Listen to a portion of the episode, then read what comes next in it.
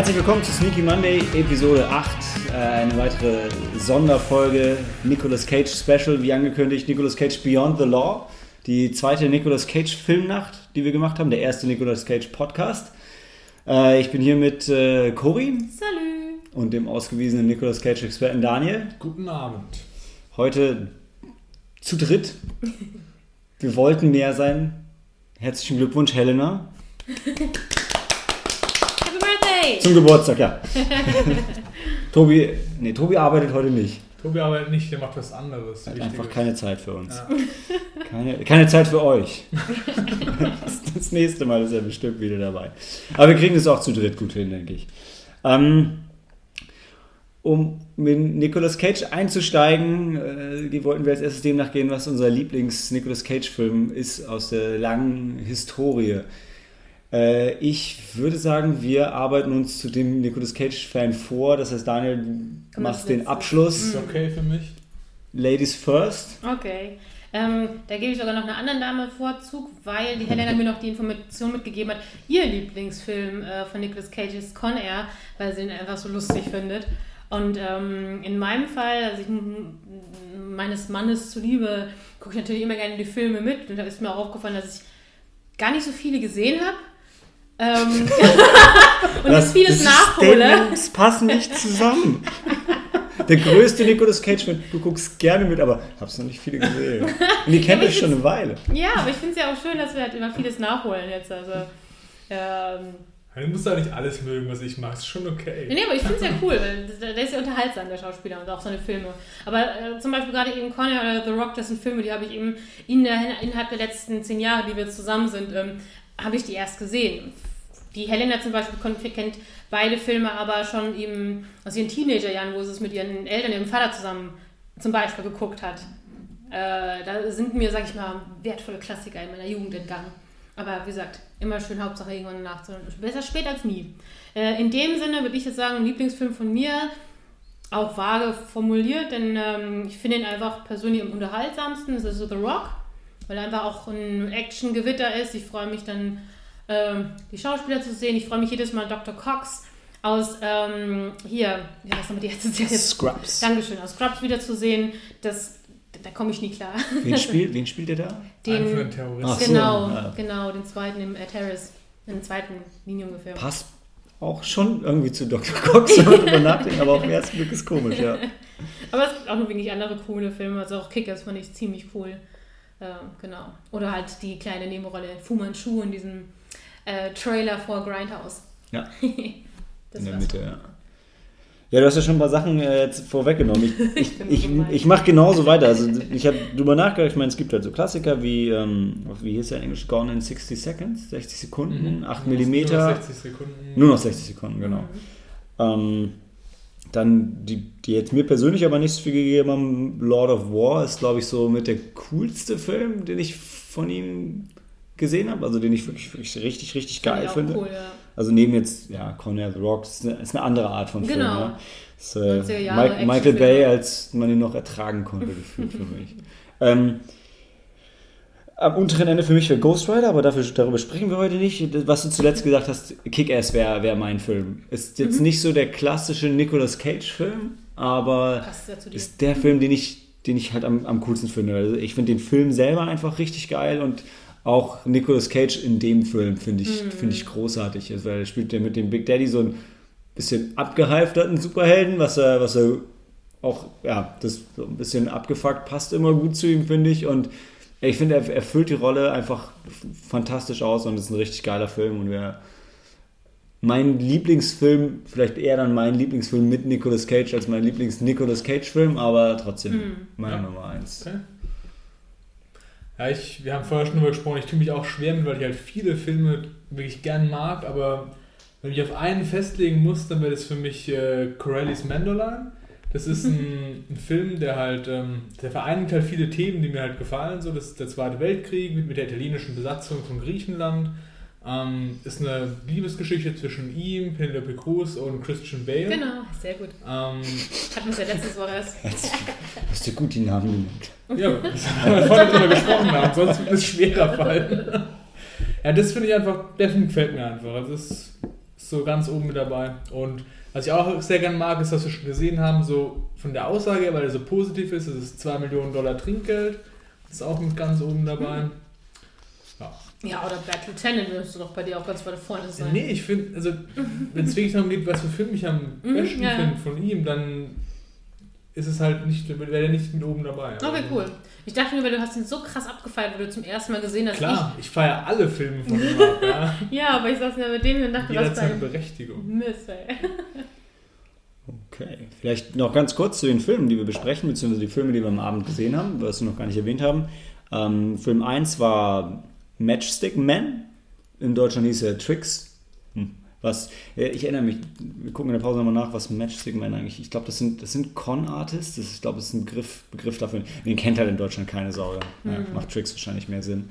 Äh, der zweite Film, den wir gesehen haben, war Face, Face Off. Off. Und der dritte Film, den wir gesehen haben, war Drive Drive- Angry. Angry. Drive Angry, genau.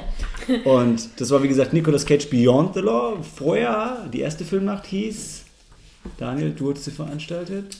Boah, wie haben wir es genannt? Ja. Ähm, irgendwas mit Law. Ja, Not Beyond Law, sondern Ich weiß es echt nicht mehr. Justice, ne? Äh, auf jeden Fall, komme ich noch drauf. im Vielleicht ersten, bei der ersten Nacht ging es darum, dass Nicolas Cage Polizist ist, im weitesten Sinne. Welche drei Filme hatten wir da geschaut? Ähm, 2 Millionen Dollar Trinkgeld haben wir geschaut. Dann das zweite war The Rock. The Rock, The Rock, genau. Und das dritte Bad Lieutenant. wir Bad Lieutenant. Genau. Also aber dreimal Polizist. Dreimal Nicolas Cage auf der guten Seite, diesmal dreimal auf der vermeintlich bösen Seite. Mehr dazu nach der Pause, wenn wir anfangen mit Matchstick Man. Bis gleich.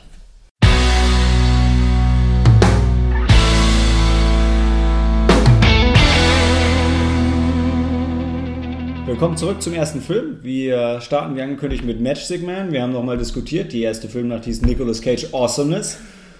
Also noch ohne Law. Und währenddessen hattest du dann beschlossen, Genau. Im Gegensatz zu dem, wo er Polizisten gespielt hat, Beyond the Laws Ja. nur, nur dass es nochmal festgehalten ist fürs Protokoll. Ja. Genau, Cory startet mit ähm, Matchstick Man. Genau, der erste Lie, Film des. Cheat, Steal, Rinse, Repeat. Ich finde es eine coole Tagline. Ah, okay, habe ich gar nicht gesehen. Genau, also Matchstick Man oder auf Deutsch hieß der Film Tricks.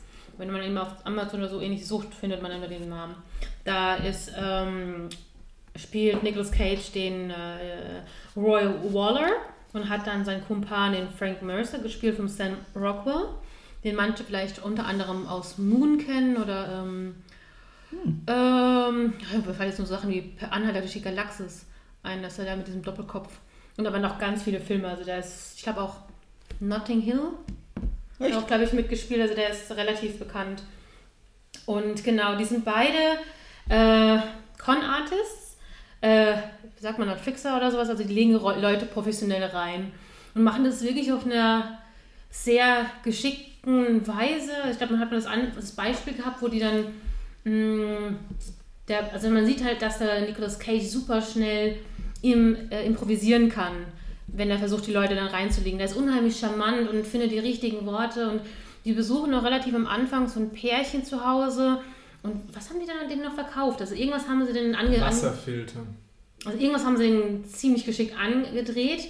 Bloß während des Gesprächs fällt dann einem auf, ähm, die Frau macht dann, äh, die sitzen im Wohnzimmer oder so und die macht das, die Balkontür auf, da kommt das Licht rein, es blendet ihn und auf einmal scheint seine Konzentration ähm, nachzulassen und das ist so der erste, die erste Szene, wo man auf seine mh, Ticks hingewiesen wird. Also der scheint auch psychisch, sagt man das psychisch oder also der, der äh, Er hat totalen Schaden. Genau. Wie sind die noch? Sind die da schon, die, die verkaufen denen das zuerst, also am Telefon, ziehen die über den Tisch und dann gehen sie selber doch als FBI-Leute hin, die das angeblich, die das angeblich aufklären wollen.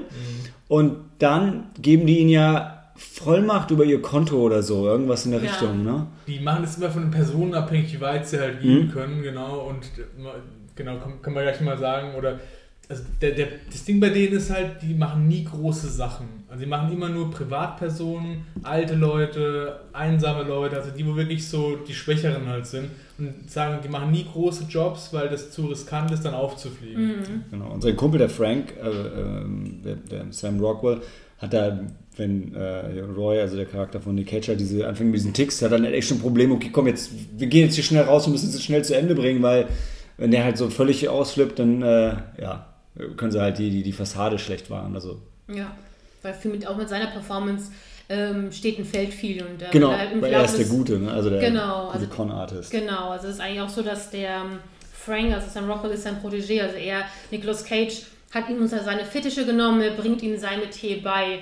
Und dementsprechend ist natürlich Nicolas Cage auch der Erfahrenere. Aber so wie du es gesagt hast, wenn er seine Ticks anfangen, dann fällt eben doch die Performance entsprechend.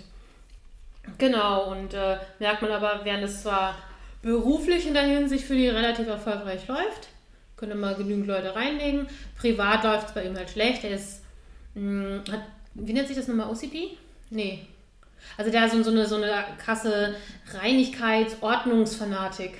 Also daheim bei sich ist ja immer ja. super alles sauber und der hat es, glaube ich, im Extremst mit seinem Teppich gehabt, wenn ich mich recht erinnere. Und hat eben auch Medikamenten süchtig. Also er besucht dann immer seinen, äh, seinen Psychologen regelmäßig, beziehungsweise. Aber du hast, eigentlich hat man das Gefühl, er hat diese Ticks und er hat jetzt aber nicht wirklich groß vor, aktiv was dagegen zu machen, oder? Also ich fand, also so ja, genau. er hat sich eher so damit arrangiert, so, das ist halt so und er lebt so sein Leben und es ist, ist halt fein für ihn irgendwie. Ja.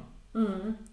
Und er und sein Kumpel, der kommt halt aber, also er hat auch keine Geldprobleme, weil die Cons laufen halt gut und sein Kumpel, der haut die Kohle halt raus und steht dann wieder bei ihm vor der Tür und will das nächste Ding drehen. Und ja. der ähm, Nick Cage hat eigentlich so richtig Bock hatte auf das Ganze nicht mehr. Ne? Nee, nee, der will es einfach nur verwalten. Der will auf Sicherheit spielen und der junge Typ, äh, sein Partner, der will halt immer, der will risikoreichere Sachen machen, was er halt nicht will. Genau. Und dann dreht sich's, ne, weil dann ähm, er hat noch eine Ex-Frau, an der er hängt. Und genau, dann, also eine, eine, eine, Beziehung, die schon läng seit länger eigentlich Brüche gegangen ist, aber da hängt immer noch ganz arg an ihr und eines Tages. Ähm, war das denn nochmal? Eines Tages kommt irgendwie raus, dass er wohl eine Tochter mit ihr mhm. hat. Ähm, und nee, genau, er will dann sein Leben wieder aufräumen. Der Psychologe soll seine Frau anrufen. Der Psychologe ja, erzählt genau, ihm mal, du hast übrigens eine Tochter und die will dich sehen. Und die trifft er und freundet sich mit ihr an und will dann halt runterkommen vom oder zurück auf den Pfad der Gerechtigkeit und wird auch alles irgendwie ein bisschen besser bei ihm, wenn er mit der Tochter unterwegs ist. Und sie hat eigentlich Bock, so dieses Con-Artist-Ding genau. von ihm zu lernen. Also ich würde nicht sagen, dass er auf den Weg der Rechtschaffenheit will. Das sehe ich nicht so. Also er will schon sein Ding machen, sie halt raushalten aus dem.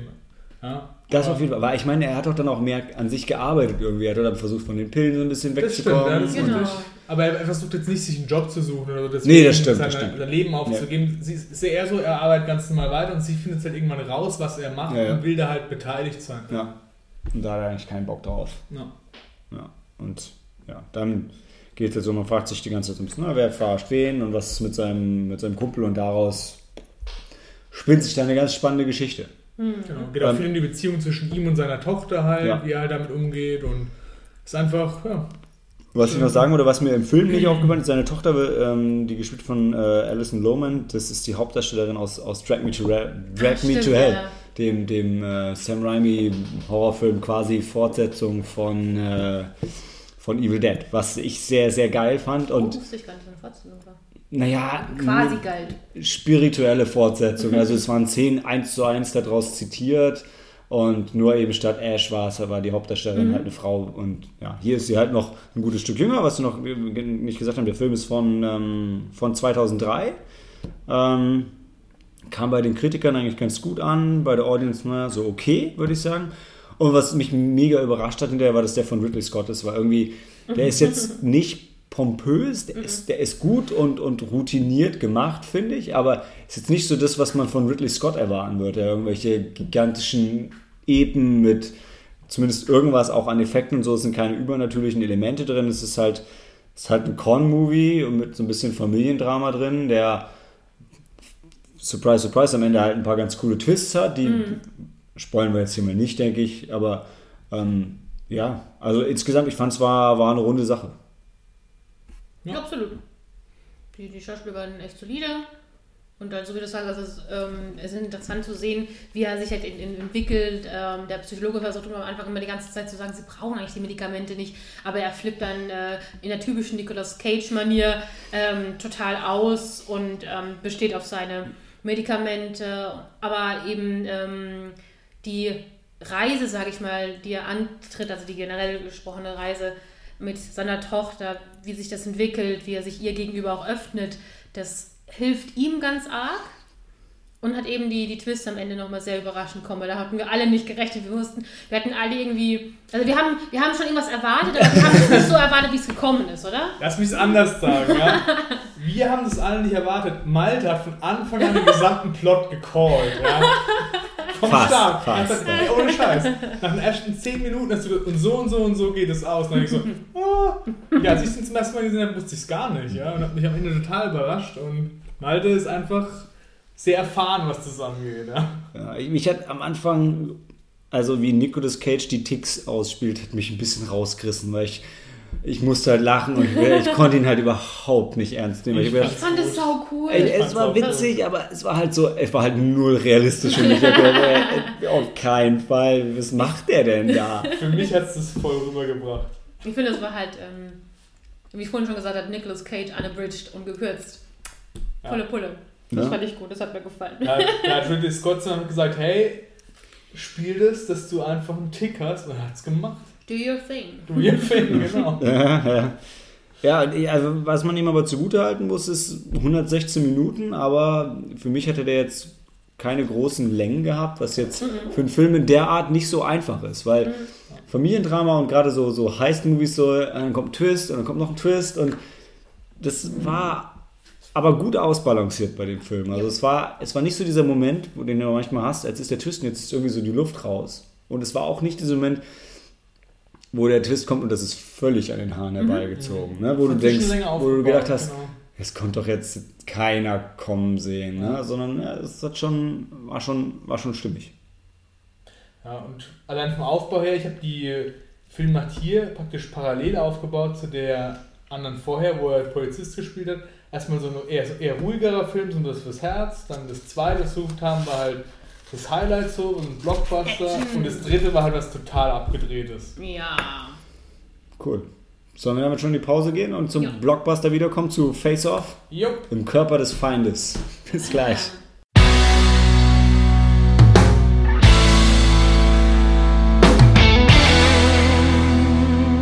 Willkommen zurück zu Face Off. Uh, in order to catch him, he must become him.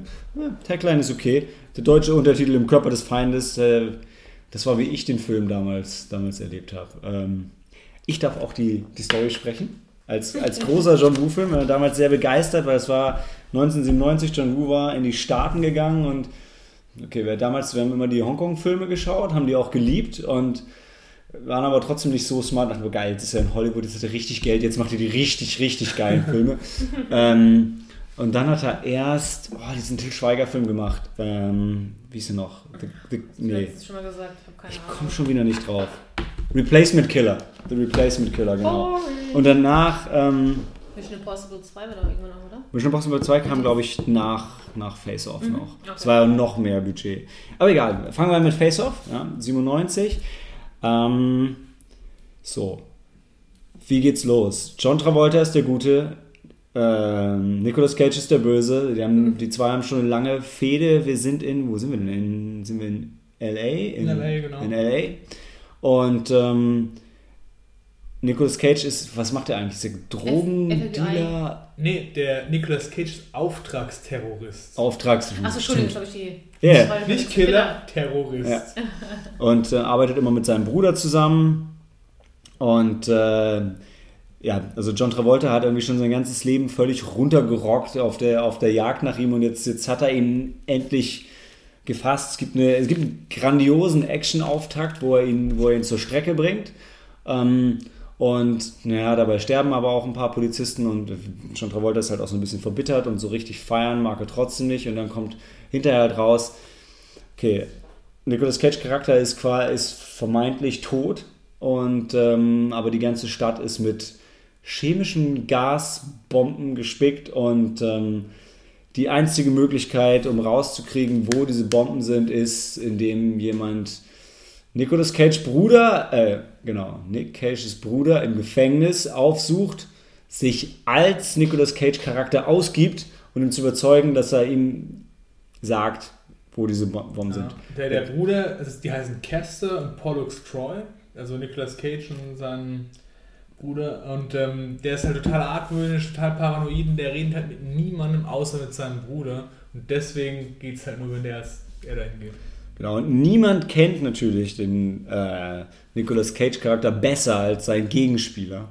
Und wie, wie kann das funktionieren? Natürlich, ihm wird das Gesicht transplantiert von ihm und er wird ins Gefängnis geschickt, weil, ähm, was wir dann erfahren, der Charakter von Nicolas Cage ist noch am Leben, sie haben ihn in so ein Hochsicherheits- Krankenhaus gebracht, wo sie ihn am Leben halten. Dann werden, wird ihm das Gesicht abgeschnitten. Das geht auch ratzfatz. Und ähm, dann geht er ins Gefängnis. Das läuft auch so weit nach Plan. Was nicht nach Plan läuft, ist, dass ähm, Nicolas Cage aufwacht, sich das Gesicht von John Travolta einpflanzen lässt und ähm, dann alle umbringt, die von dieser Aktion wussten, weil es war eine Undercover-Aktion, keiner hat davon gewusst.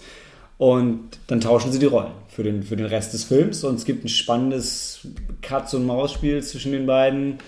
Ähm, ja, Das ist eigentlich so die Story gut genau. zusammengefasst, denke ich. Man könnte noch kurz dazu erwähnen, ähm, der Hauptgrund, äh, weshalb John Travolta so adamant ist, unbedingt Nicolas Cage zu fassen und äh, ihn zu, hinter Gitter oh, ja. zu bringen, ist eigentlich, dass dieser verantwortlich war für, den, äh, für die Ermordung seines Sohnes. Da gibt es am Anfang die, die, Szene, wo dann John Travolta Stimmt. ganz fröhlich mit seinem Sohn auf einem äh, äh Ferry, also wie nennt man das nochmal? Karussell. Genau, Karussell dann spielt, der, der Junge halt eben seine Runden dreht und äh, Costa, nee, Castle Troy also, nee, Quatsch, jetzt komme ich die Namen Troy ist der Nicolas Cage Charakter, genau. Ah, okay, genau. Ich komme jetzt durcheinander, weil der die Ich habe ich hab so aufgeschrieben, wie es im Abspann steht. Das ist ganz geil, weil es ist John Travolta als Sean Archer slash Castor Troy und Nicolas Cage als Castor Troy slash Sean Archer. Da waren sie echt, da waren sie richtig korrekt. Ja, ja genau. Hat jetzt aber gerade äh, ein bisschen verwirrt. Aber jedenfalls, ähm,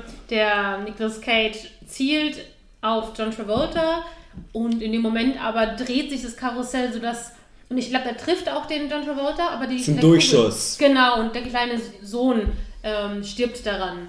Ja, und das ja. ist natürlich das, die Tragödie, die sich nicht nur für sehr, sehr schwerwiegend ist für John Travolta, sondern auch für seine Familie. Da hat nämlich noch eine Tochter, die älter war als der Sohn und hat eben die Ehefrau, die alle leiden immer noch zur Gegenwart. Er, er zielt aufs Herz, verfehlt das Herz und trifft den Kopf des Jungen.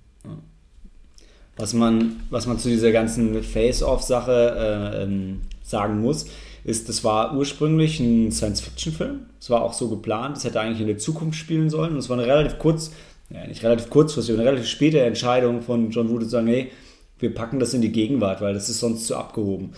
Die Sache mit dem Gesicht ist drin geblieben, logischerweise, weil das der Kern der Story ist, aber deshalb wird es halt nicht so erklärt, weil in dem, in dem Science-Fiction-Setting wäre es glaubwürdiger gewesen als hier. Hier ist es was, muss man halt akzeptieren. Die wollten halt einfach so, ähm, die, dass, der, dass die Zuschauer mehr so in der Story mit drin sind. Genau. Dass genau. sie nicht so Zukunft da noch reinbringen Weil müssen. So mm. schon, die Geschichte ist halt so schon abgehoben und dann ja. ist es so halt geiler. Und das ist halt das einzig andere, was drin geblieben ist, was im Film dann halt auch so ein bisschen out of place ist. Wenn ihr euch erinnert, im Gefängnis haben die diese komischen dicken Magnetschuhe an. Ja, und ja. denkst du, was soll denn das jetzt? Das halt noch aus dem Science-Fiction-Skript. Und das haben sie halt nicht, nicht rausgenommen. Und ich weiß nicht, ob du es schon gesehen hast, was ich mega geil finde, ist die, die Schuhe in dem Gefängnis, das sind die Schuhe, die in der alten Super Mario Bros. Verfilmung die Gumbas anhatten. Also, das ist ja, das ja ein Science-Fiction-Film ist und ein Scheißfilm, aber die hatten es halt noch im Schrank. ich finde es halt, das ist das Geilste überhaupt, dass du die. Super. Noch weißt, weißt du, bei richtig geilen Filmen ist es immer so, dass die Original-Sets, es ist immer alles nicht mehr da, ist bei irgendwelchen mhm. Sammlern oder weggeschmissen. Und so ein Scheiß bleibt halt. Ne? Ja, cool, passen ja.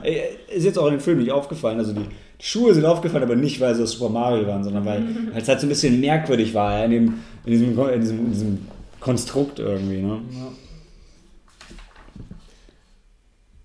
Ich kann für mich noch sagen, also was ich an dem Film halt richtig geil finde, ist, wenn man ähm, sonst auch die ähm, John Woo Hongkong-Filme gesehen hat, ist, dass halt wirklich, es ist super viel Hongkong-Action in dem Film drin. Für mich war es dann immer ein bisschen schwierig, so die Hollywood-Schauspieler zu sehen, wie die in Zeitlupe mit zwei Waffen in der Hand springen und so weiter, weil ich jetzt denke, ey, das könnt ihr selber eigentlich gar nicht. Und, äh, weil es sind halt auch viele krasse, krasse Action-Szenen drin, die einfach, es ist eine Bildsprache, die die du jetzt heute im Hollywood nicht hast. Jetzt ist alles immer noch so ein bisschen nicht mehr so krass Matrix-mäßig, aber immer noch so davon beeinflusst. Und davor hattest du halt mehr so diese, diese stumpfen Sachen, was also, ich meine, 97 schon ein bisschen später, aber es hat ja bei Rocky erst angefangen, dass sagen, ey, so eine Action-Szene, wir choreografieren die jetzt vorher, haut euch nicht einfach irgendwie. Aber so ein bisschen fand ich, haben Hollywood-Filme immer noch so diesen Charme gehabt, ja, es war immer so, nicht realistisch, aber halt einfach nur auf die Fresse, ohne jetzt so eine krasse Eleganz da reinzubringen. Und ich fand, hier hat halt John Woo hat wirklich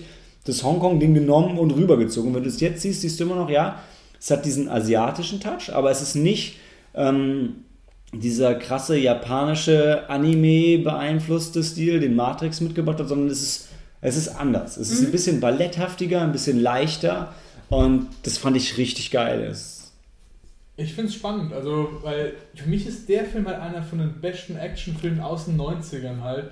Weil, so wie du es auch vorher sagst, vorher war ein Film halt nicht so durchchoreografiert und da hat es halt für mich irgendwie so angefangen. Mhm. Ich fand es damals, wo ich das als Jugendlicher geguckt habe, halt richtig geil. Also da, ja. fand ich so, da hat für mich halt alles gestimmt so als Actionfilm und genau, das hat mich halt bis heute so behalten dann, ja.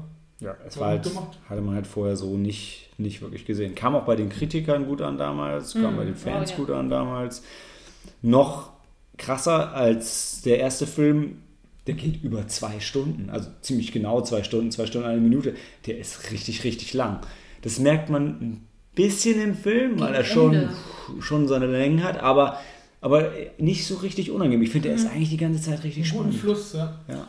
Mir ist bloß nur aufgefallen, am Ende gibt es nochmal so eine Bootsverfolgung, mhm. glaube ich, das. Mhm. Das war, da habe ich gemerkt, so, okay, warte mal, jetzt hattet ihr schon krass, so einen krassen Showdown in dem vorherigen Gebäude und bla bla bla und jetzt geht es da nochmal. Das war so, wo ich mich erinnern konnte, wo wir das geguckt haben. Da kam es mir ein bisschen so, okay, was müsst, musstet ihr jetzt wirklich noch einen draufsetzen? Jetzt das würde ich nicht mehr gebraucht einfach. So habe ich es mir eigentlich gedacht. für mich war es nur, komm, gib mir noch mehr. Aber warum ist es nach der Bootsverfolgungsjagd direkt vorbei? Warum jagen sie sich noch nicht noch weiter durch die Stadt und so? Ja. Ähm, was ich richtig krass fand, es gibt in dem Film halt eine Szene, ähm, wo der äh, Nicolas Cage halt, also die ganze Zeit ist der John Travolta Charakter geht halt zu dem Nicolas Cage nach Hause und schläft halt mit seiner Frau und guckt sich seine Tochter an und so und das ist alles echt so ein bisschen eklig und boah, kriegst du halt noch mehr Hass auf diese Figur und dann gibt es aber eine Szene so in der, so am Ende vom, vom zweiten Drittel ist es glaube ich, wo halt der ähm, Nicolas Cage halt bei seinen Freunden, vermeintlich Freunden ja, wieder ist. Und dann mhm. auch echt so die, die ähm, quasi die Affäre von dem Gangster kennt und kennt, ah, der hat auch einen Sohn, dann gibt es so ein bisschen crazy Ding, wo er denkt, oh, als wäre es mein Sohn, bla bla bla. Sieht genau so aus und so. Genau, ein bisschen. Alter, wie er gestorben schäbig, ist. aber, aber es ist halt krass, wo er diese, das sahen ja auch immer seine Gegenspieler mhm, irgendwo. Richtig.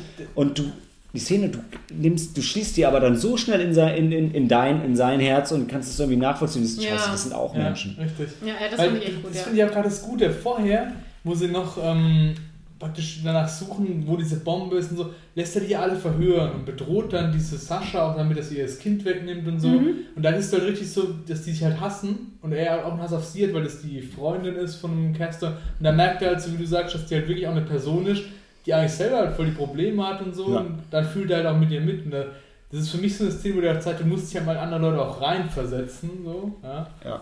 Weil und nicht jeder halt immer so ist, wie du denkst, dass er ist. Ich fand das halt wirklich ganz cool, weil du äh, gerade diese anderen ähm, Komplizen von ähm, Nicolas Cage, die hast du nur als verrückte Typen, sag ich mal, ähm, ab, abgehakt, aber dann ja, hast du sie noch mal ein bisschen näher kennengelernt und äh, gerade diese ja, Emotionalität, da gibt es dieses ein bisschen, dieses verbrecherische Geschwisterpärchen, die sind ein bisschen crazy, aber die sind also überraschend loyal hast du in dem Moment ähm, erlebt. Zum einen dem äh, vermeintlich Nicolas Cage gegenüber, aber auch ihrer Familie, sag ich ja. mal. Also das fand ich wirklich ein ganz spannendes Münzdrehen. Und auch die andere Szene, die du vorher beschrieben hattest, da wo der, der ähm, also jetzt der böse John Travolta ähm, zu seiner Familie heimkehrt, das ist halt auch super creepy auf jeden Fall. Ja. Weil, ich finde es aber auch richtig, also das ist halt richtig witzig, weil du weißt es halt und ja. niemand von der Familie weiß es. Aber das, ich fand das auch so lustig, weil die haben das ja relativ schnell akzeptiert. Ach, der ist jetzt aber ganz anders hier. Auf einmal geht er jetzt hier wieder. Was ja aber auch Sinn macht, weil er sein großes Lebensziel erfüllt ist ja. und klar macht das was mit ja. dir. Das ist auch, ich finde, das ist halt gut dargestellt. Das ist nicht so was, was aus dem Nichts kommt, sondern es ist halt was, wo, wo doch Ja. alle sagen, ey klar, der ist sein Ding. Es ist, nicht die, es ist nicht die Reaktion, die du erwartest, aber Ja. es ist eigentlich die Reaktion, die du erhoffst. Richtig. Nämlich, dass er dann auf einmal wieder entspannt ist und so. Seine Frau ist halt ein bisschen irritiert, aber hey, auf einmal ist irgendwie wieder Liebe und Feuer in der Beziehung. Sau eklig, wenn man zuguckt, aber sie ist halt einfach nur so ein bisschen happy, so hey, mein Mann ist wieder da und er liebt mich wieder. Und du siehst es und denkst so, oh. Ja. Und du, du merkst halt aber auch, also der, der Sean Archer ist halt schon als Vorgesetzter auch so, den willst du halt nicht haben. Weil du Mhm. merkst halt auch so, das Team will halt so feiern, die haben endlich Caster Troy bekommen und er ruint halt so ein bisschen die Party und sagt dann so, nee, wir müssen jetzt an die Toten Also, denken und ja. weiterarbeiten. Und da denkst du halt auch so, hm, und als dann der, ähm, also der Caster Troy in seinem Körper ist, dann mögen ihn halt irgendwie alle, weil er halt Ja. viel Ja. mehr so für das Team dann An der Stelle ist halt auch so, ne, klar, an die Toten denken ist mega wichtig, aber so gefühlt irgendwie in dem Moment tust du den Toten eher einen Gefallen, ja, indem, indem du jetzt feierst und, weil die haben sich ja, die haben ja ihr Leben dafür gegeben, dass das Genau, geschafft wird und jetzt einfach nur weiterhin so abgefuckt sein, da, da, das ist nur das ist umsonst gestorben Das, quasi. das gefühlt, kommt in ne? der Szene total gut rüber, weil das Team, so wie du sagst, die brauchen nochmal eine Belohnung. Ich meine, seit Jahren haben die ihr Leben so ein bisschen zurückgestellt, Ja. um das halt zu erreichen. Und dann, ja, Ich wollte unbedingt, wo ich beim, wo ich bei dem, bei der Szene mit, ähm, wo der, äh, na, wo er, Sean Archer in Kester Troys Körper bei Kester Troys Freunden ist, wollte ich die Action-Szene danach unbedingt hervorheben, ohne jetzt zu hart zu spoilen. Es ist, ähm, es kommen dann die Polizisten, das Ganze wird gestürmt, geradet und dann gibt es eine großartige Szene, wo er halt diesem Jungen Kopfhörer aufsetzt, um den halt, um den halt ruhig zu stellen und dann so ganz ruhige Musik gespielt wird, während um den halt die Hölle losbricht. Und du wirst als Zuschauer halt auch so reingezogen, weil auch die Geräusche ausgeblendet werden und du hörst nur die, die Musik, die der Junge hört. Und das war auch ein Ding, was John Woo halt gegen das Studio und so weiter durchgesetzt hat. Und das ist auch wieder, du siehst diese Szene und dieses eins zu eins, das ist, das ist, das ist Hongkong-Kino. Das ist so, wie die das in Hongkong gemacht hätten. Und ich finde, das ist für mich eine der, der ergreifendsten Szenefilme, weil das so krass ist und wird nicht dann auch die, wird dann nicht auch die Mutter schon erschossen? Nee, nee, nee, der, der, der, der Bruder, also der Zuhälter, Stimmt. der wird erschossen von Caster Troy auch. Ja. Weil du merkst halt, im Gegensatz zu, also Jean Archer versetzt sich halt ihn rein, baut eine Beziehung auf zu seinen Leuten, aber Stimmt, stimmt, er stimmt. umgekehrt will einfach die Alten alle kappen und das ist ihm alles scheißegal. Ja. da merkst du dann auch mal dass vom Setting her, dass du einen Charakter halt als Bösewicht halt so richtig hassen lernst und den Ja. anderen als Guten. Das ist halt auch so klar getrennt. Da gibt es wirklich Gut und Böse, keine Grauschattierung. Genau. Es gibt Gute und Böse, nur die sind halt getauscht. Ne? genau. Das macht es auch schon kompliziert genug. Ich glaube, wenn du dann noch die Facetten einbaust, dann wird es irgendwann. Wobei es ein bisschen so ist, da gibt es diese eine Szene, wo die Tochter von John Archer fast vergewaltigt wird im Auto, wo dann Caster Troy einschreibt und den Typ ja. aus dem Auto rauszieht und dann halt zusammenschlägt und so. Wo auch so ein bisschen ambivalent ist, weil er macht ja eigentlich was Wichtiges in dem Moment. Ja? Ja, ja. Aber Aber ja. Vorher gab es, wie gesagt, die, die, die, die, die Rolle des, des äh, Castle Troy, des bösen Nicolas Cage, ist ja halt echt super, also äh, crazy und halt auch creepy dargestellt. Und ähm, wo halt ganz frisch reinkommt, da, da kriegst du das Gefühl, er findet die Tochter geil. Die sitzt dann da, Oh ja, da genau. echt, oh. nicht nur ein Das- Gefühl. Die, ja. die Mutter als erstes ja nicht, aber hat dann trotzdem irgendwie seinen Spaß mit Also ihr. es gibt definitiv so ein bisschen so einen Rapist-Vibe von Ja, ihm aus. aber das das- ist ganz klar. Das, da musst du jetzt aber auch gerade äh, vorhin schon noch denken, ähm, das ist ja halt auch Bestandteil des großartigen Intros mit Nicolas Cage, weil als er Oh ja. ähm, diese, diese, diese Bomben, diese chemischen Bomben Mhm. an diesem einen Ort, oder sind es mehrere, ich weiß nicht mehr genau, äh, platzieren, da ist er als Priester verkleidet, weil halt eben in der Nähe dieses Ortes da gerade ein Kirchenchor singt und er ist halt wieder absolut Nicolas Cage, go for it. Ähm, wirklich macht sein Ding und das ist auch diese geile Szene, wo er sich halt eben hinter so einer hübschen Chorsängerin hinstellt und der die dann begrapscht wird. Das, das, ist, das ist so nartig, Ja, so es heck. auch mit sich machen, weil es ja Nicolas Cage. Warte, du würdest es auch mit dir machen lassen, weil du sagst, das ist ja Nicolas Cage. So ist er halt in seinem Ja, Film. das stimmt. Don't confuse the artist with Ja. the art. Ne? Aber ich persönlich, also ich habe den Film jetzt zum ersten Mal gesehen. Es Mhm. sind ja einige Filme, die ich äh, mit Daniel zum äh, wo Daniel mir die mal endlich mal gezeigt hat. Ähm, ich fand es auf jeden Fall super spannend, super unterhaltsam, tolle Action. Ähm, ich habe, glaube ich, nicht so viele Hongkong-Action-Filme gesehen und da liegen mir nach, ein bisschen. nach. Auf jeden Fall freue ich mich riesig drauf. Vielleicht auch länger liegt es bei mir ein bisschen zurück.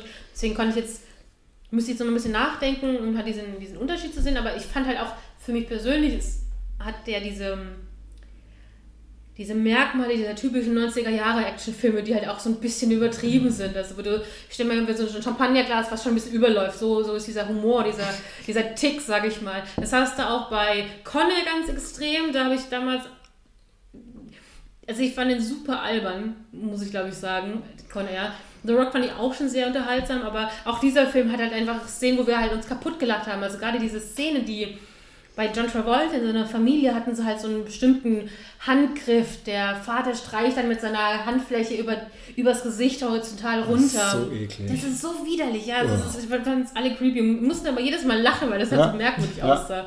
Aber das ist so das Zeichen, wo du halt immer siehst, das ist John Travolta mit seiner Familie. Das der kennen die alle. Genau. Aber es ist wirklich so ein, so ein ganz merkwürdiger Move. Mhm.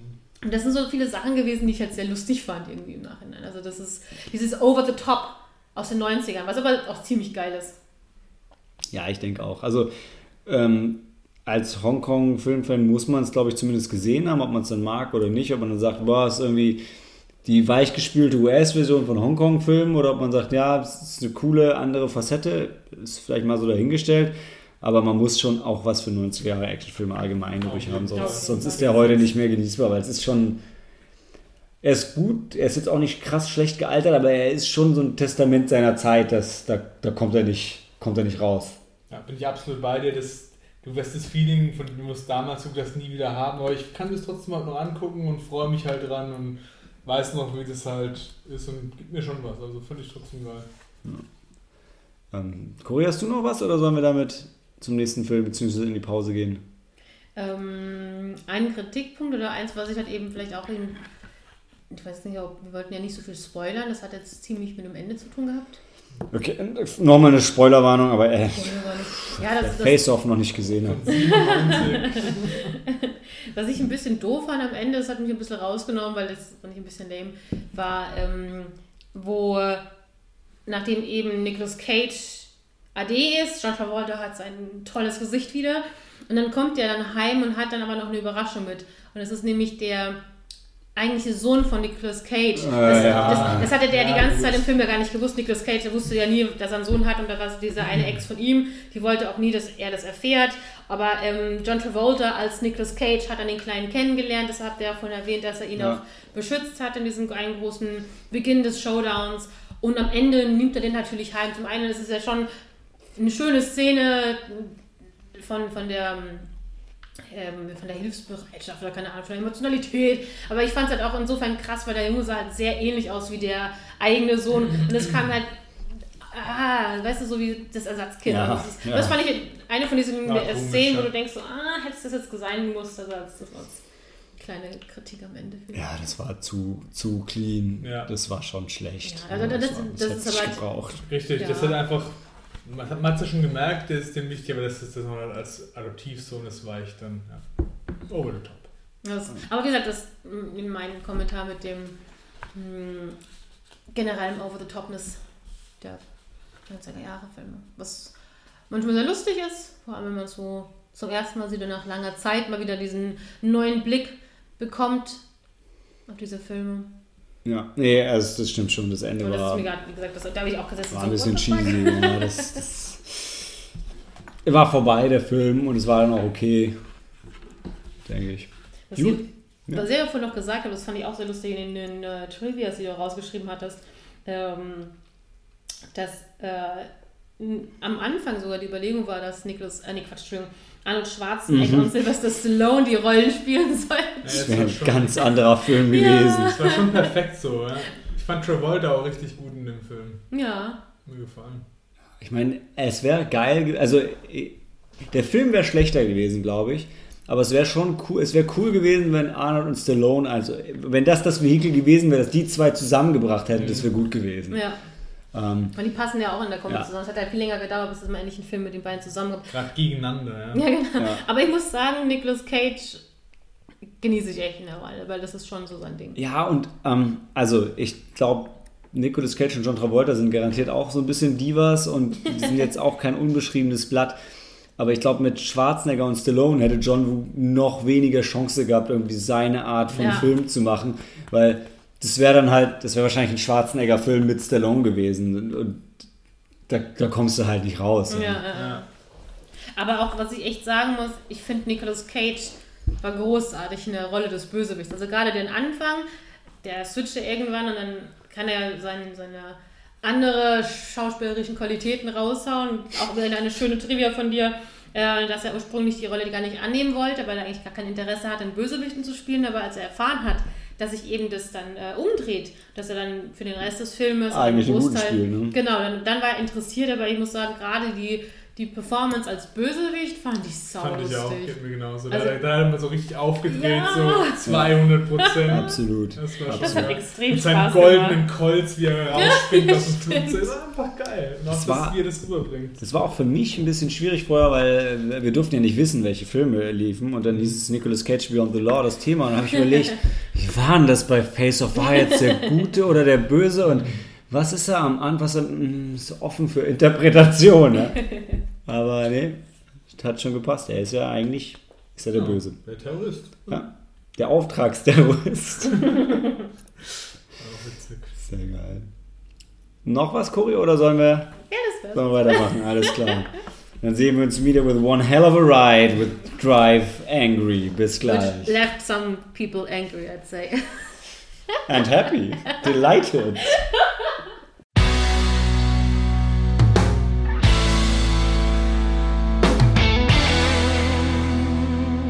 Willkommen zurück zum Finale, zum Finale des äh, Nikolaus Filmabends und Finale des heutigen Podcasts. Drive Angry. Daniel, Ja, Drive. Angry. Drive Angry führt uns auf einen Höllentrip auf der Straße oder Amerikas.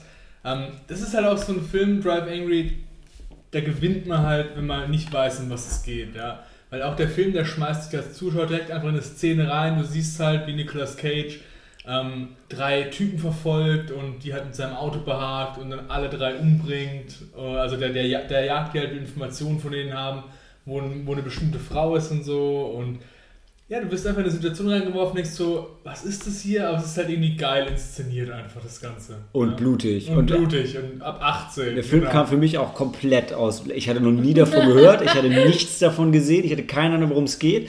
Aber ich habe die, habe ich die Wodka-Kaltschale dafür? Ja, Ja. Ja. genau. Soll ich, soll ich mal kurz ich soll das Rezept vielleicht kurz einwerfen, bevor mir das so das Ich geht? möchte nur das introducen. Ja. Wodka Kaltschale, den Drink hat Malte selbst erfunden. Ja. das ist ein Cocktail. Malte kann allgemein super Cocktails mixen. White Russian zum Beispiel, super bei Malte, der beste White Russian, den ihr getrunken habt. Aber die Wodka Kaltschale ist sein eigener, selbst gemixter Cocktail. Und jetzt Das ist mein Baby, da schließt sich aber der Kreis. So, die Wodka Kaltschale habe ich zusammen mit einem Kumpel erfunden, dem Christian.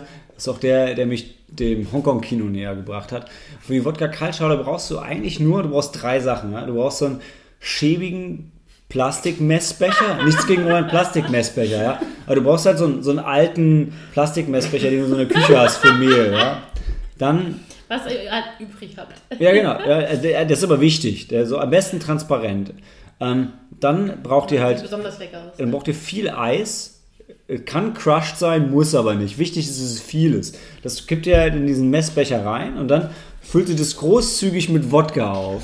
Und dann, dann wartet ihr vielleicht noch so eine Minute, aber ihr könnt eigentlich sofort loslegen, weil das Eis sorgt halt dafür, dass der Wodka kalt ist, kalt bleibt.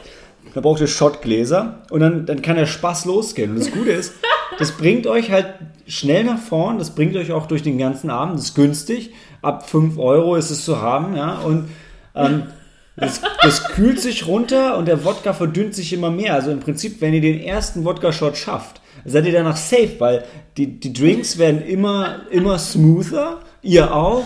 Und ich sagte, das da, ich glaube, mit, mit Cori habe ich zusammen das noch getrunken. mit die anderen. Helena. Glaube ich. Helena Du hast Helena gezwungen, das zu trinken. gezwungen ist. Ja. äh, Nochmal, hab beim sehen, die Helena hat ja, arbeitet ja auch viel als Kellnerin und das ist ja quasi ihr Film. Und die war halt auch, die hat halt Bock gehabt, Es ist echt jetzt was schade, zu trinken. ist echt schade, dass sie nicht dabei sind, weil das war wirklich, hat ihre Lebensgeschichte so zum Teil erzählt halt auch. Ja. Wir haben ein paar Fragen an die Kellnerin da draußen. Wir dachten, Helena könnte repräsentativ heute für die antworten, aber vielleicht solltest du dann die Story erstmal. Definitiv. Nachdem ich so rüde unterbrochen wurde von der Wodka-Kaltschale. Ja. äh, ja, genau. Ähm, von der Story her, es geht halt ähm, dann weiter. dass er ähm, seine Tochter sucht, denkt man erst. Gibt es nicht so ein Intro davor? Es wird erstmal so ein Intro gesprochen, was mit der Hölle und das versteht man Nee, dann nee, genau, überhaupt das nicht. ist völlig am Zusammenhang, man versteht es null. Das ist Und- ja gerade der Punkt. Vor allem zu diesem Ding gibt es so eine super schlechte Computeranimation. Das irgendwie Ja. sieht auch ganz anders aus als die Szene danach. Das Gefühl, als wäre das aus einem anderen Film. Genau, Malte denkt erst so, oh, es ist hier so Postapokalypse, so Mad Max Ja, ja. Und dann ist aber ganz, ganz anderes, genau. Ja, auf jeden Fall, ähm, er ist halt auf einer Jagd dann nach seiner Tochter, wo man rausfindet, die ist eigentlich schon tot und er sucht halt dann seine Enkelin sozusagen. Und er jagt halt so einen Satanistenkult, die seine Enkeltochter, die ein kleines Baby ist, entführt haben. Nachdem äh, die seine Tochter umgebracht haben. Und sein Ziel ist halt einfach, ähm, dieses Baby zu retten, dieses Kind zu retten. Weil die wollen das, in, in, ähm, das Kind in wenigen Tagen zum Opfer. Ja, genau, dieser, dieser Also- Satanistenkult. Aber das weiß man am Anfang noch nicht. Das Okay. erschließt sich erst über die Zeit so. Erstmal ist es einfach nur ein, ein Film, wo so ein abgehalfter älterer Typ versucht, jemand aus seiner Familie zu retten. ja? Und dann wird es halt immer abgedreht aber über den Film. Da kommen halt auch so übernatürliche Sachen dann rein, wo man relativ bald merkt, okay, der Satanistenkult ist nicht nur einfach irgendwelche Spinner, sondern die wollen wirklich ein Tor zur Hölle öffnen und da halt dann ja, die Hölle auf die Erde holen. Genau. Und der äh, Nicolas Cage selber ist ja auch ein bisschen, so, du hast schon beschrieben, abgehalftert. Sehr, Ja, ihr spoilert, wer, wer und was er ist. Das kommt, da kommt Ja. nicht drum rum. Ja, also aber auf jeden Fall. warten. Genau, der Punkt ist halt, also er ist, man kriegt dann raus, er ist aus der Hölle halt geflohen. Er kam zurück, er wurde eigentlich umgebracht bei irgendeinem Job, den er als Krimineller halt gemacht hat. Ähm, man, also, das ist ja gerade das Gute an dem Film. Du denkst die ganze Zeit, ah, ist das ein Knast ausgebrochen oder sowas, aber es kommt halt raus, der Knast war halt eigentlich die Hölle. Ja? Ich meine, ihm wird halt dann ins Gesicht geschossen. Genau. Und das ist aber ja, okay. Genau. Und er wird verfolgt auch von dem Accountant. Ja. genau das. Der, der, der Accountant ist halt in den Diensten von Satan und der hat halt einen Auftrag, so Leute, die aus der Hölle halt abhauen, wieder zurückzubringen. Und der jagt ihn. Das kriegt man auch relativ spät im Film mit. Ja. Aber du merkst halt auch relativ ganz schnell, ähm, der hat einfach besondere Kräfte, weil er der Spur von Nicolas Cage, also wirklich diesen Spürhund nachjagt. Genau. Der Es gibt- schnüffelt auch. Es Ja. Genau. gibt halt auch ein paar richtig geile Szenen mit dem halt, er hat so eine, seine, seine, seine Waffe ist so eine Münze, die er praktisch wirft, mit der er alle möglichen Sachen machen kann. Ja? Also er kann damit entweder Leute auf bestialische Art umbringen oder er kann diese Münze in FBI-Ausweise verwandeln und er Ja. hat immer genau, was er braucht. Und wer spielt den? Der, wer ist der William? Fichtner heißt der Schauspieler und ich habe geguckt, der hatte mehrere kleine, also den hat man überall mal wieder Man kennt gesehen. den, genau, genau, genau. sieht Du hast öfter, Dark. Knight war einer auch der äh, letzten Rollen, wo er mitgemacht hat mal. I'm sorry, Oh. uh, what does it happen right now? Was ist das denn? Das ist schon gesehen. Ähm, genau, den kennt man unter anderem aus ähm, den Bankmanager bei The Dark Knight, wahrscheinlich ganz am Anfang vom Film dann. Der, das ist der, genau, der, der Widerstand leistet gegen den Joker. Genau. Der mit der kleinen, mit der kurzen Schrotflinte, der dann rausgelaufen kommt und sagt, hey, weißt du eigentlich, mit wem du dich hier anlegst? Das ist ein Laden gehört der Mafia, bam, bam. Und dann Genau. wird Und ihm eine ähm, Handgranate in den Mund gesteckt. aus Armageddon kennt man ihn auch. Da war ein, äh, Wenn man den gesehen hat. Also er spielt halt öfter so Nebenrollen, da hat er Genau. so eine größere Rolle und es freut mich halt irgendwie auch, weil man merkt auch, der hat Bock, das zu spielen und ist da halt auch so drin. Die haben alle Bock. Ja, definitiv. Also auch die, also Nicolas Cage ist unterwegs dann äh, mit einer Kellnerin, die die weibliche Hauptrolle ist. Also man weiß noch nicht so genau, sie schließt sich immer relativ schnell an, weil ihr Leben halt kacke ist im Trailerpark und so und Aber die ist ja trotzdem relativ, also die weiß sich zu wehren. Also Ja. ähm, lässt sich nicht alles gefallen in, in, in äh, dem Diner, wo sie. Das ist schon eine coole Sau. Ja, wirklich, Ja. genau. Also die ist gespielt von Amber Heard, die man ja zuletzt als die Ex-Frau von. Ich, ich wollte, ich wollte mit erwähnen, wo es überall mitgespielt hat. Das ist so geil.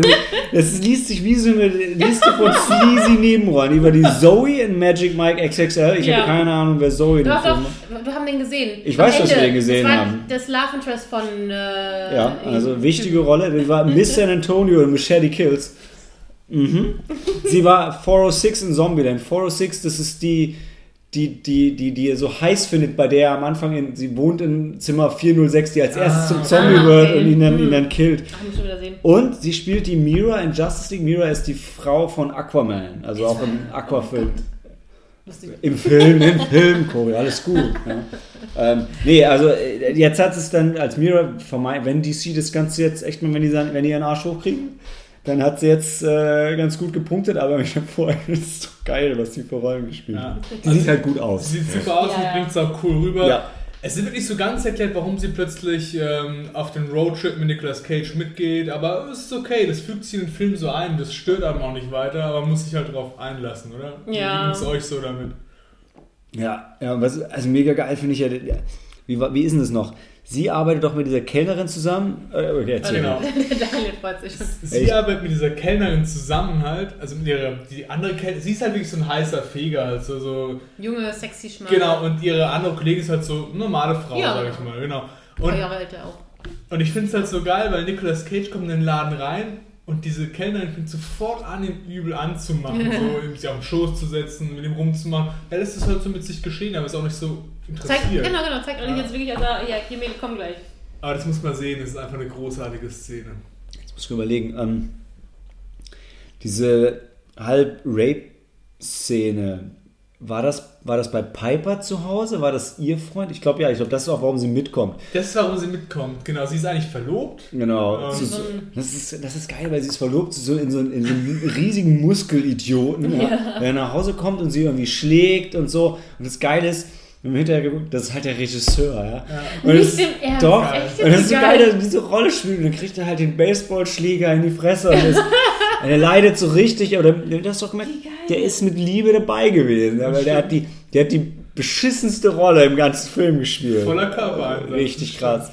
Und der Regisseur, der ähm, Patrick Lussier, der hat auch sonst, hat halt echt nur Scheiße gemacht. Ja, My Bloody Valentine 3D, dann irgendwie Wes Cravens Dracula 2000. Ich finde schon geil, wenn, also ich glaube, ich weiß, Wes Cravens Dracula war glaube ich noch okay, aber das ist die Fortsetzung. Hat halt immer noch Wes Craven, im Titel ist aber nicht von Wes Craven und dann hat er White Noise to the Light gemacht und ich mega geil von euch. Ich dachte so, oh, White Noise, das war der Film mit Michael Keaton. Und dann habe ich gesehen, nee, das ist der, die Fortsetzung davon, von der niemand jemals gehört hat, soweit ich weiß, weil die auch so unbekannt ist.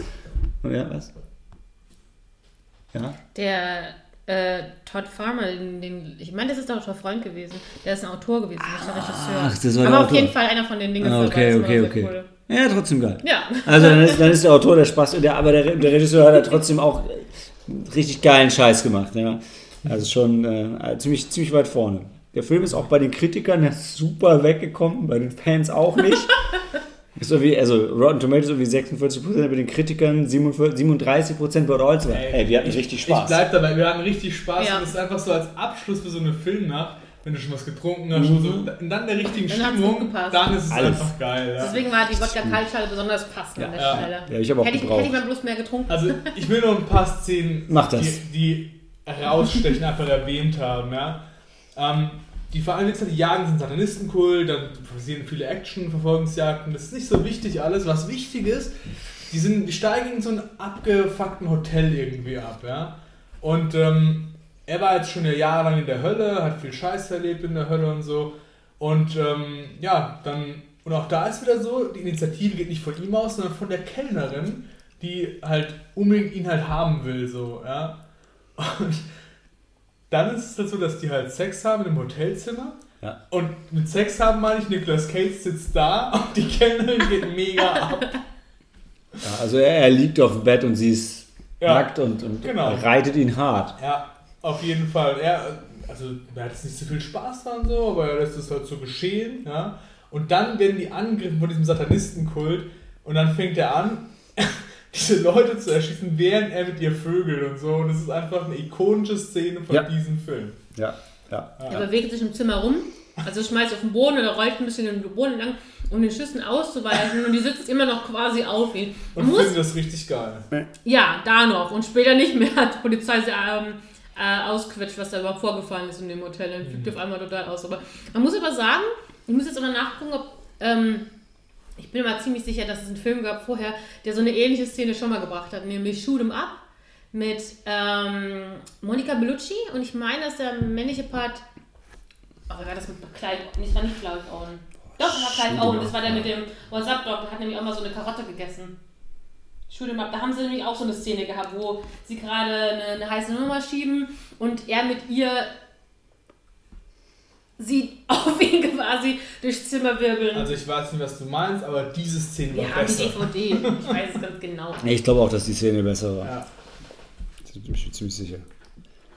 Das war nicht die einzige Szene, die du vorhin wolltest, oder? Nee, ähm, also dann ist es dann noch was anderes. Es ist halt, er ist nicht nur aus der Hölle abgehauen, ja, sondern er hat auch von Teufel so eine Waffe mitgenommen. Das ist die einzige Waffe, die halt Wesen aus dem Himmel und der Hölle halt töten kann. Ja. Das ist halt dieses Ding, mit dem man halt diesen Account abwehren kann, der ihn jagt. Und da gibt es halt auch ziemlich geile Szenen, weil dieser Account ist halt mit allen, mit denen er interagiert, die kann der halt voll kontrollieren immer und so. Und er fühlt sich halt auch die ganze Zeit überlegen. Dann hat Nicolas Cage diese Waffe und das kommt halt auch richtig geil, weil das Inszenieren sehr cool, wenn er diese Patrone schießt, wo dann so Deus Vult draufsteht in Slow Motion. Und ja, ist einfach cool gemacht. Ich überlege ich weiß noch, als sie, ähm, als sie diese, äh, wenn dieses Diner kommt, bevor er mit der, mit der Kellnerin schlägt, dann schlägt die Piper ihm ja sogar noch vorher, er soll sich mal ein bisschen entspannen und soll, Genau, mal, richtig. soll, mal, äh, soll sich mal flachlegen lachen. Und dann, dann sagt auch, sagt auch dieses mega geile Zitat, like, it's like when you die, nobody, nobody ever said, oh shit, I shouldn't have fucked so much. Äh, ist, schon, ist schon souverän. Ja, und sie bringt es halt auch sehr souverän rüber. Das ist, äh, Genau, ja. sie, sie schleppt ja auch diesen einen asiatischen Typen dann Er hat ab. irgendwie so einen anderen Boy-Toy. Ja, so einen Boy, genau. Und ähm, genau, und daraufhin schleppt, äh, lässt er sich von der Kellnerin abschleppen und dann siehst du halt, was sie im Hotelzimmer macht. Nämlich sie Nebenan. lässt sich von ihm Genau. die Na äh, Fußnägel lackieren Genau. und sind dann auf einmal genervt, dass das Nebenzimmer so laut ist und das ist niemand anderes als Nicolas So Cage. Ich habe auch gerade eben nochmal in deinem tollen Trivia so einen ganz lustigen Punkt äh, gelesen, weil im Originalskript war die Figur, das ist John Milton, also von Nicolas Cage gespielt, ursprünglich eigentlich ein 70-jähriger alter Mann gewesen. Und erst als Nicolas Cage sich interessiert hat, hat man dann eben das Alter, oder die Rolle dann so ausgeschrieben, Ah, dass es okay. zu ihm passt. Weil ich dachte mir, genannte Szenen, den 70-Jährigen, na, Wäre Hätte wär dir anders gewesen. gefallen. Wäre ein anderer Film ist dir gewesen. gefallen? Vielleicht hat Nicolas Cages. Agent die auch requested, dass die Szene da reinkommt. Vielleicht. Ich weiß noch, Nicolas Cage wollte den Film mitspielen, weil ihm ins Gesicht geschossen wird. Das war doch irgendwie seine, seine Motivation, um die Rolle anzunehmen. Das Das- fand er so cool. Ich nicht ja. Hm. Kann man es glauben oder nicht, ja. ja, ich meine, entweder das oder halt die Kellnerin-Szene. Ne? Genau. Vielleicht war er großer Shoot em Up-Fan. Ja, das, das, genau das will ich auch, ja. Ah, genau. Und also das ist halt. Er hat einfach viele geile Szenen, auch am Ende dann, wo sie diese Satanisten-Party dann crashen. Also die Satanisten wissen, die haben jetzt gewonnen, die opfern dieses Baby jetzt. Und dann fahren eine richtige Party in diesem Ja. alten Gefängnishof. Mit Das ist geil, da laufen auch, immer, laufen auch immer nackte Frauen durchs Bild. Das ist super. Das zieht sich durch den Film, genau, richtig. Ja, stimmt. Ja. Und auch was ganz Großes, also Nicolas Cage, es ist irgendwann, an irgendeiner Stelle wird halt klar, okay, das wird nicht gut ausgehen für ihn, er muss in die Hölle zurück, aber er hat nur ein Ziel, er will Wein trinken aus dem Schädel von, diesem Satanistenanführer. Stimmt, ja. Und er macht es dann auch. Ja. Ja. ja. Man Und muss fährt dann jetzt- souverän zu Meatloaf zurück in die Hölle. Ja. Man muss jetzt sagen, ihr Jungs habt einfach viel mehr von der Wodka-Kaltschale getrunken und dadurch mehr den Film genossen. Wir Mädels, äh, wir waren ja auch drei Mädels da, wir waren so semi-begeistert von dem Film. Also, Moment, sprich nur für dich. Ich spreche auf jeden Fall für mich, weil ich war gerade bei diesem Showdown mit Mhm. diesem Sektenkult. Ich war ziemlich dankbar, weil ich bin da eingepennt. Ich bin dann wirklich aufgewacht, als dieser große Endkampf quasi zu Ende Das, wie konntest, du, wie konntest du da einpennen? Das ist doch unmöglich. Es Also, war schon spät, wir haben viel getrunken. ja, voll nee, toll. aber wie, bei dem Film einschlafen, wie, wie kriegst Das du ist das schon hin? bitter. Also es ist Ich war definitiv, dankbar tatsächlich. Du kannst dir den Film nicht so angucken, ruhig, ja, machst dir einen Rotwein auf und äh, die Käseplatte, aber wenn du halt Bock auf, ein, Käseplatte. auf so ein Trash-Film-Ding hast, Ja. dann ist der, äh, ist der richtig gut, weil der hat, äh, der hat nur Höhen, keine Tiefen, die Action ist okay, es sind nackte Frauen dabei, es ist Nicolas Cage dabei, also es gibt für alle was zu gucken. Äh, es gibt Blut, auch Ja. genug, genug Blood and Gore ist dabei, wenn auch nicht krass übertrieben. Also kann sich, glaube ich, jeder anschauen, was das, was das angeht. Und ja, er trinkt was dabei, guckt, ist vielleicht nicht der Auftakt für eine gute Filmnacht, aber so gegen Ende, doch, Ja. kann man sich echt geben. Da kann man ruhig mal steil gehen dann, ja. Ja. Aber auf jeden Fall für eine gute Trash-Night. Kann man mal würd, warum unbedingt Trash? Es muss, nicht immer alles, es muss ja nicht immer alles Trash sein. Ich finde, da hat sich der Regisseur hingesetzt und hat gesagt, das finde ich geil, das mache ich genauso. Spaß. Ich habe da Bock Logik? drauf. Egal. Genau, ich habe da Bock drauf, ich mache das und ich fand es gar nicht so trashig. Also ich fand, mega trashig. der war, auch relativ, der war auch relativ teuer eigentlich, der Film. ne? 50, 50 Millionen, ich war überrascht. Also ich, Nicolas Cage muss schon einen Großteil davon gekauft haben, äh, eingesteckt haben. Weil die, die Settings waren jetzt nicht teuer, weil Nee. da war nicht viel. Zwei Road-Movie halt, muss man auch sagen. Es ist viel Ja. auf der Straße. Also, Ja. Jetzt die Stunts waren, die waren okay, aber es war jetzt nichts davon war überragend. Aber auf der anderen Seite, ich glaube, wenn du halt einfach, wenn du so die Hollywood-Maschinerie so, so ansatzweise anschmeißt, sind auch 50 Millionen wahrscheinlich schnell weg. Aber trotzdem, du guckst den Film und ich habe gedacht, also vielleicht so 20 bis 30. Ja, 50 hat mich jetzt echt überrascht. Ich weiß es nicht, vielleicht ist die, ähm, die Amber Heard oder der William Fish, äh, Fichtner, Fichtner. vielleicht sind die auch alle ein bisschen teurer schon. Man weiß weil es die ja ja auch schon öfter was mitgespielt haben. Ja, dann hast du vielleicht deine, für die Schauspieler hast du wahrscheinlich schon deine 10, 20 Millionen zusammen und dann hast du noch 5 Dann- Millionen für Marketing, äh, was weiß ich. Ja, weiß auch nicht genau, was zum Beispiel eben beim Nicolas Cage war es ja auch mal, es ist nicht keine aktuelle Neuigkeit mehr, aber es war ja, glaube ich, auch so, dass er Immobilien besessen hatte, was irgendwie schiefgegangen ist.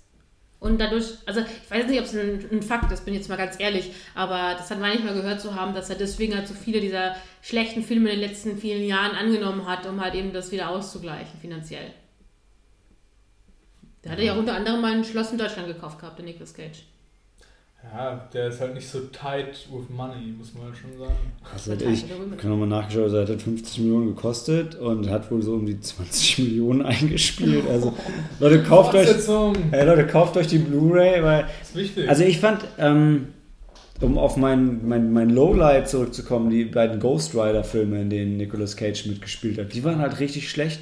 Und das hier war im Prinzip der bessere Ghost Rider für mich. ja, wirklich, kann weil man so sagen, wirklich. es ist ganz ähnlich eigentlich von der Story. Ich bin jetzt kein krasser Ghost Rider-Fan, dass ich die ganzen Comics gelesen habe, aber von dem, was ich über den Charakter weiß, ist es ähnlich von der Thematik her, aber souverän umgesetzt. Weil beim Ghost Rider, der erste war halt hoch poliert, aber kein Blut und so weiter. Und der zweite war nur mega schlecht, aber blutig. Und der Film hier ist blutig, aber genug Budget und Story, um, um so eine trashige Roadmovie-Story zu machen. Und im Prinzip, außer er fährt ein Auto und kein Motorrad, aber es ist ziemlich nah für mich an dem, was, was Ghost Rider ausmacht. Und Ja.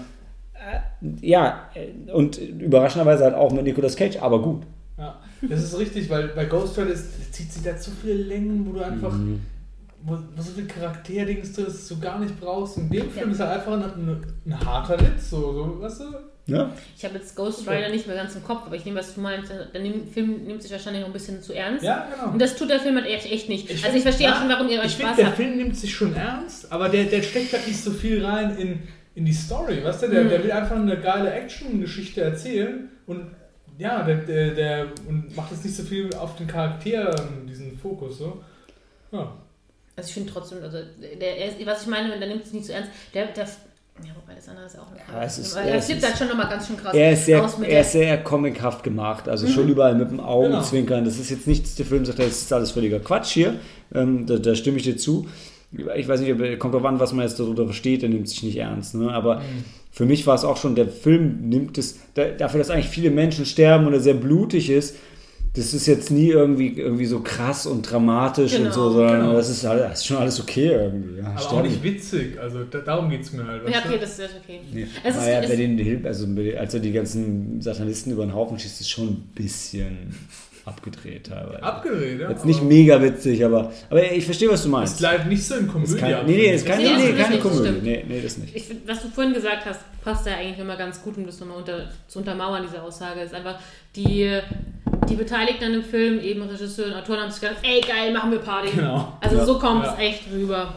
Ja, und, und Nick Cage spielt hier einen, guten Anti-Helden. Ja. Also das, das bringt er auch bringt gut rüber, so wie man sich vorstellt. Er ist so ein bisschen grumpy und aber, aber hat schon ja irgendwo das Herz am rechten Fleck. Ja, ich meine, er ist aus der Hölle ausgebrochen, Ja. um seine Enkelin zu retten. Das ist schon geil. Das ist schon ziemlich Rock'n'Roll. Und Ja. danach sagt er, okay, ich will noch, okay, will noch Blut aus, äh, nee, Wein aus dem Schädel von meinem Gegner trinken. Okay, aber danach gehe ich wieder zur Hölle und ist auch fein, weil äh, eigentlich fühle ich mich da auch eh ganz wohl. Genau. Das ist jetzt auch nicht das Gefühl, dass er so, so richtig scheiße fand, das in der Hölle auch nicht. Ne? Nee. Also, Und der, der Accountant sagt ja auch, hey, Satan ist eigentlich ein ruhiger Typ, ja. Der, der ist einfach da als Verwalter von dem Knast da unten für diese Stimmt, harten stimmt, Jungs. stimmt. Und der mag einfach keine Action. Der mag so nicht in seinem Namen Kinder umgebracht werden und so. Und deshalb lässt er ihn ja auch, ja, deshalb lässt er ihn ja da auch äh, gewähren. Ne? Also Genau. er holt ihn ja dann nicht zurück, sondern sagt, okay, räum mir nochmal auf. Ja, dann, genau. Dann gehen wir aber. Richtig. Dann reicht's.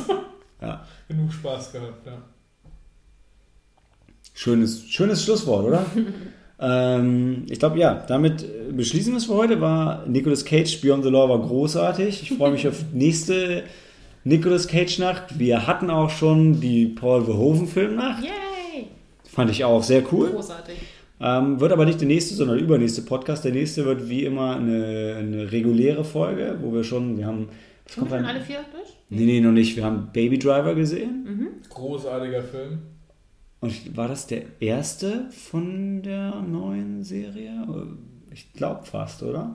Von dem neuen. Ja, weil wir haben, der, Von der letzte davor war nämlich The Promise und den haben wir besprochen. War Genau, letzten, ja. Also ist Baby Driver der erste Ja. von dem nächsten Podcast. Also müsst ihr euch noch ein bisschen gedulden, bis die nächste Folge kommt. Aber das, das kriegt ihr hin.